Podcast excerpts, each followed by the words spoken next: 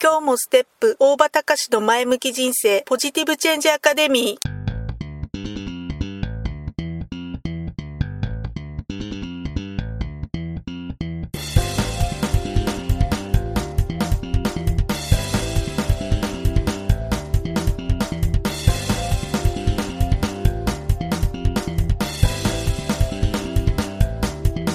今日もステップ大場隆の前向き人生ポジティブチェンジアカデミーは開業から20年行政書士として奮闘している大場隆が日々活動している中で感じたことを通して皆様に前向きな変化をお届けする番組です。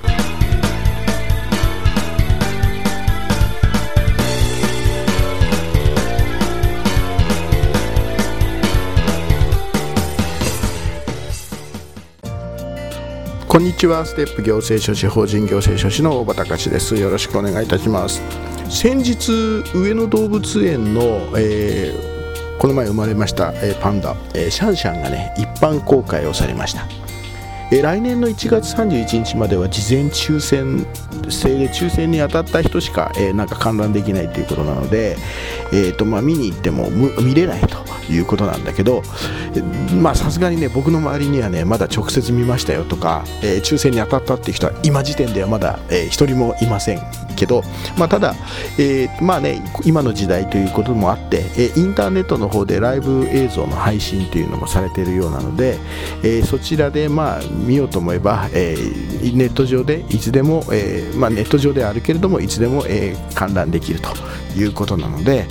まあ、当面ね、まあ、私は応募もしてませんけれども、えーまあ、どうしても見たいという方はそちらでをご覧になっていただくということなのかなというふうに思います。まあ、パンダっていうとねよくパンダのを使った言葉っても言うのもいくつかあるのかな、まあ、僕はちょっと一つしか知りませんけど、まあ、よくねパンダでよく使われる言葉というと人寄せパンダっていうような言葉がよく使われます人寄せパンダっていうとねなんかもうとにかくただこう人集めにだけこう利用される人みたいな形で、えー、あんまり、えー、ネガティブイメージ的にはそんなにこういいイメージのこといい使われ方ではないっていうふうに思われがちですけどじゃあこの人寄せパンダっていうのはね一体いつ頃からいつからそもそも誰が最初に言い始めた言葉なのかなっていうのをどうなんだろうなっていうのはちょっと気になったので、え調べてみました。まあね、ネットで検索するとすぐ出てくるんですけど、え実はねこの人寄せパンダっていうのはいつ頃から言われるようになったかっていうとその言葉の語源っていうのはあの、え、元総理大臣の田中角栄氏がの言葉が一番最初ではないかっていうのがほとんどの通説になっているそうですね。えー、っとね、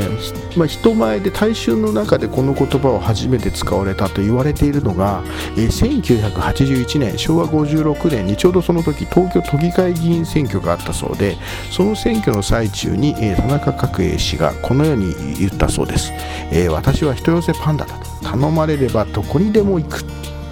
ここで初めて人寄せパンダっていう言葉が、一般大衆の前で出てきたそうです。そこで、えーと、この年にねのね、まあ、その人寄せパンダっていう言葉が、え流行語になったそうなんですけども、え実は、え、田中、え、氏はですねその前の年にも実は一部議員の前で同じような発言をしていたそうなんです。これがどのように言っていたかというと「え俺は劇物だぞ」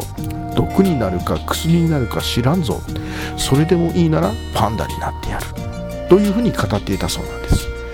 この当時は本当ね、えーと、パンダを、えー、その人集めの道具みたいな形な形で意味で使うっていうような使い方を誰もしてなかった中で、えー、このような言葉を使ったそうなんですね。まあ、田中元首相といえばもともとはねこのパンダが、えー日本にやってきたのはこの田中元首相が実現した日中国交正常化これを記念して、え中国から上野動物園に送られたというのが一番初めでした。えーとねまあ、こんなようにね、えー、人寄せパンダっていう言葉は、まあ、本来は、えー、絶大な人気ね絶大な人気を背景にしておその人気を背景にして大勢の人に来てもらえる来てもらう大勢の人を集めるいわゆる集客ですよね。集客をする、えー、もう絶大な人気を背景にして、えー、集客を行うというようなことで必ずしもネガティブではない、まあ、人を集める人に来てもらうということなのでむしろポジティブな意味の言葉として、えー、使われてもいいんじゃないかっていうふうに思うんですけれども、まあ、今はどちらかというと、えー、もう単に、えー、人気実力の云々はさておき、えー、単に人集めに使われているだけだよ。お前人寄せパンダになってるだけだよ。ただ人集めに使われてるだけだよ。っていうどちらかというと皮肉めいた感じの表現に使われてるっていう風にな感じはしますよね。まあ、ただね、えー、シャンシャンのニュース、えー、本当に明るいニュースなのでね、できれば、えー、もっとパンダはね、ポジティブな表現、ポジティブな意味で使われるような、そんな表現で、え使ってあげたいなっていうような、そんな気はいたします。ということで、え今日は今日のも何がしかの、え皆さん、え参考にしていただければ幸いです。ということでご清聴ありがとうございました。また次回までさようなら。